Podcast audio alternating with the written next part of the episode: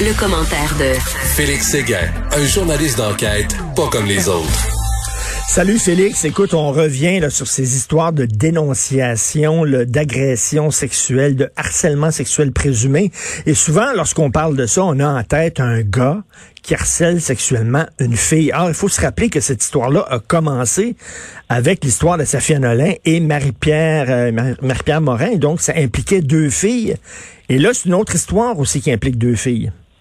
Oui, mais ce qui est intéressant dans cette histoire-là, et toute cette chronique sera consacrée justement à la justice en lien avec plusieurs histoires, dont celle-ci. Ce qui est intéressant avec l'histoire de la comédienne Émilie euh, Lajoie, c'est que le processus judiciaire est entamé contre la personne qui l'a dénoncé. Je t'explique.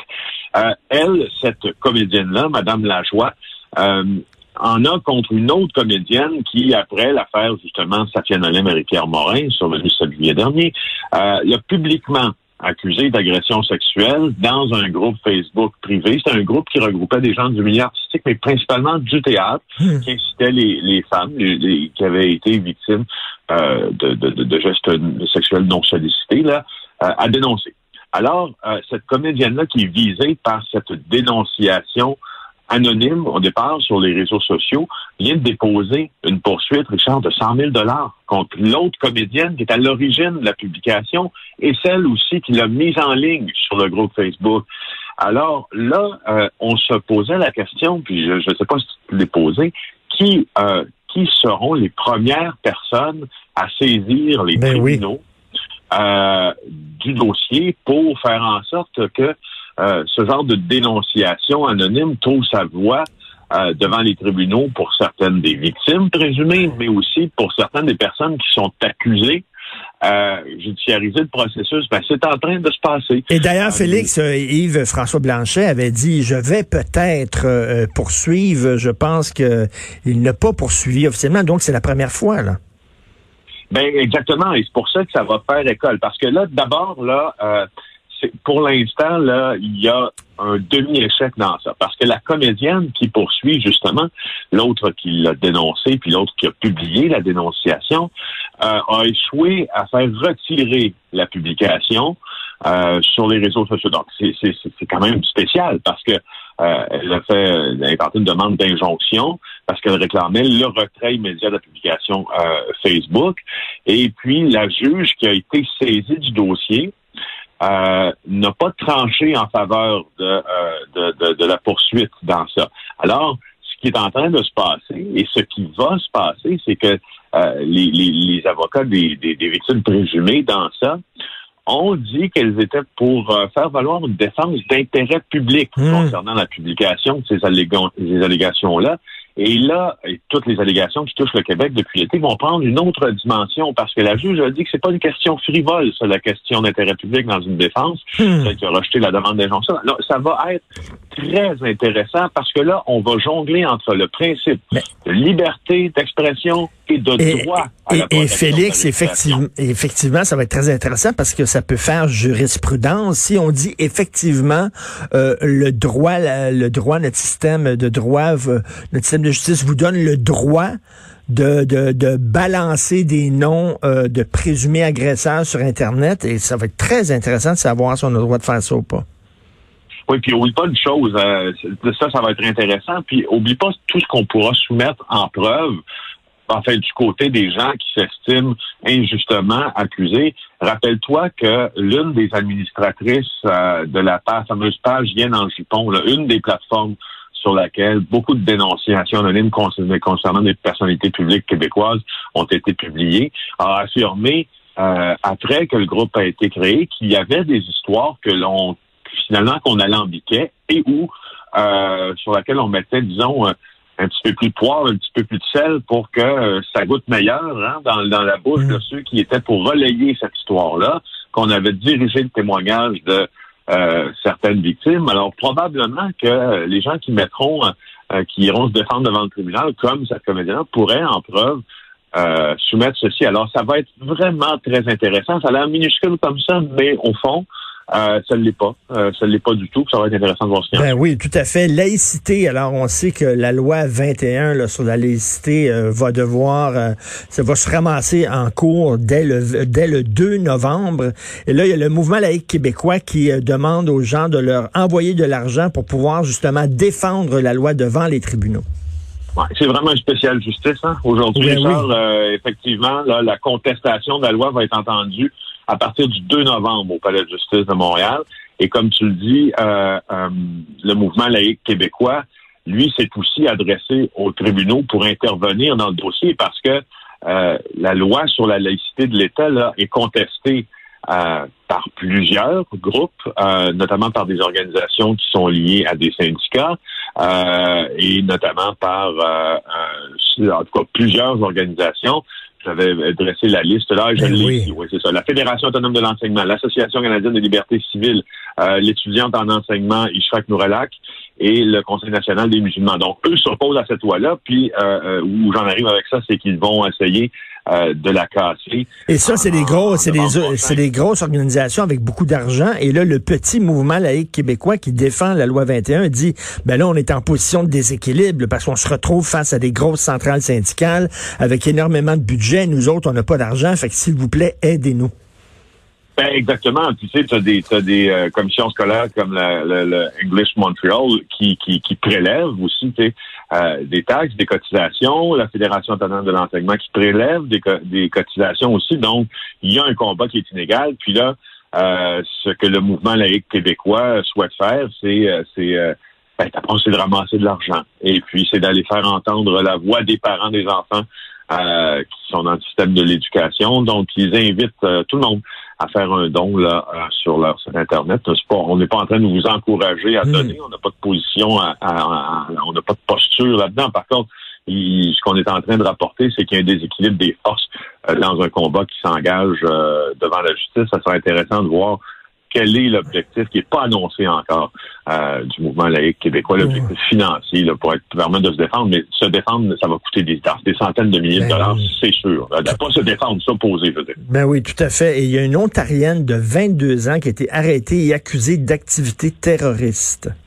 Oui, euh, encore une fois, je, je, trouvais intéressant de souligner ça. Je sais que cette nouvelle-là, en fait, là, pour tout dire, Richard a été publié euh, hier, mais on va en profiter pour actualiser ça avec quelque chose qui se, qui se passe aujourd'hui, puis des questions que l'on se pose sur l'État islamique.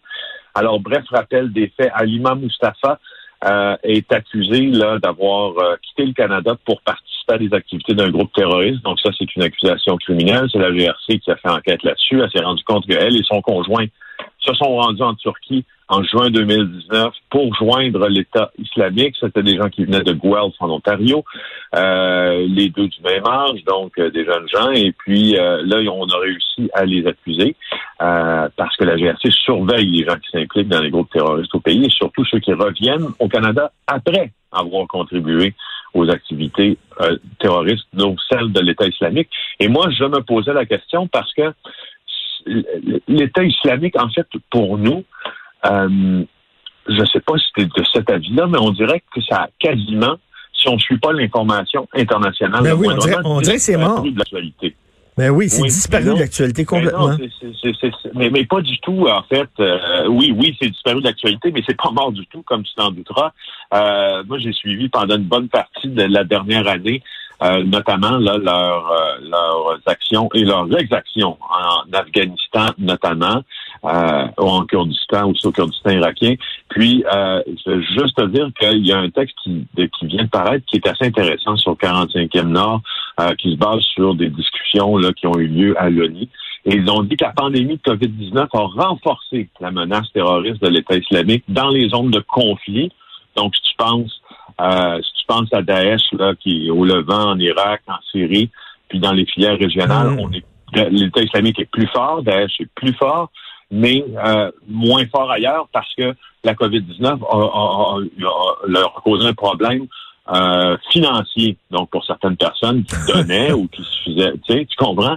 Alors, c'est, il y en a quand même 10 000 combattants qui restent actifs, c'est beaucoup, là. 10 000 actifs en Irak et en Syrie. Et d'ailleurs, c'est un. et, Félix, c'est un casse-tête pour plusieurs pays, là, en France, en Angleterre, ici au Canada, des gens qui ont quitté leur pays pour aller euh, se battre aux côtés euh, de l'État islamique. Là, le vent a tourné. L'État islamique euh, euh, a subi une défaite. Alors, ces gens-là veulent revenir dans leur pays. Et là, qu'est-ce qu'on fait? Est-ce qu'on leur permet de revenir? En, en, même temps, ce sont des citoyens français, des citoyens britanniques, des citoyens canadiens. Euh, mais est-ce qu'ils vont constituer une menace lorsqu'ils reviennent? C'est pas évident. Ben, c'est pas évident. Puis là, c'est aussi, euh, c'est aussi une posture que le, gouvernement, si on parle du gouvernement canadien, doit adopter ou non concernant, entre autres, les jeunes femmes qui sont qui ont été embrigadées, qui sont allées là-bas pour pour servir euh, mon Dieu, d'épouse mmh. à, plusieurs hommes là-bas et qui ont donné naissance. Il y a des jeunes Canadiennes qui ont donné naissance euh, euh, à des enfants là-bas. Puis, on sait, on sait que on, sait que ces filles-là sont parties ici, sont allées là-bas euh, combattre aux côtés de l'État islamique et là-bas ils ont servi véritablement d'esclaves sexuels. Ben c'est ça. Alors il y a une partie d'embrigadement évidemment dans ça, très clair. Puis là, qu'est-ce qu'on fait? Est-ce qu'on les abandonne à leur sort aux mains? De ces hommes qui les ont embrigadés ou est-ce qu'on les rapatrie ici pour on tente de diminuer les conséquences de leur action d'avoir justement joint un groupe terroriste? C'est une c'est vraiment, comme on dit, euh, Richard, je pense que ça, c'est la question à 100 piastres. Euh, sans faire de lien avec la chanson de Bernard Adamus, c'est la, question à 100 piastres. Parce que euh, c'est délicat parce que le, le fait de joindre un groupe terroriste, ça s'est produit pour ces femmes-là. Maintenant, sous quelle influence l'ont-elles joint? C'est l'autre question. Et quelles sont les séquelles qu'ils en, en gardent?